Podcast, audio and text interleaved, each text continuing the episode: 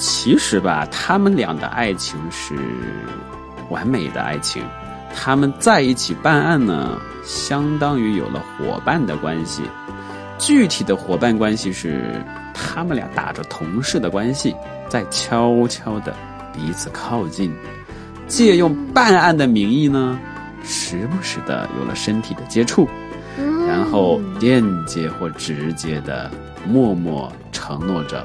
未来长久在一起的幸福生活，啊，对对对，当然了，从这个小说的设计上可以看得出啊，他们之间是未有过激情的，他们的浪漫就在于通过办案，通过散步，一次次的让心靠得更近了哈，呃，这个就是你可以理解为高级的激情吧。用这种陪伴代替激情，啊，因此呢，他们这种爱情是文学艺术加工之后的理想中的完美的爱情。哇，太羡慕了！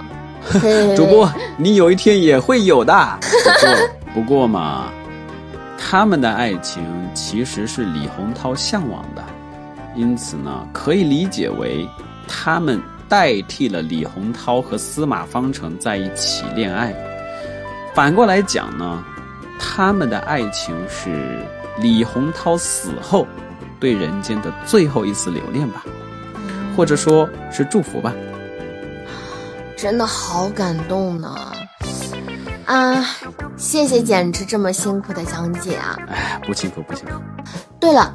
本次节目的参考文献来自于百度百科《社会心理学薪资教材》，小耳朵们呢可以反复收听，以便更好的理解心理学的概念。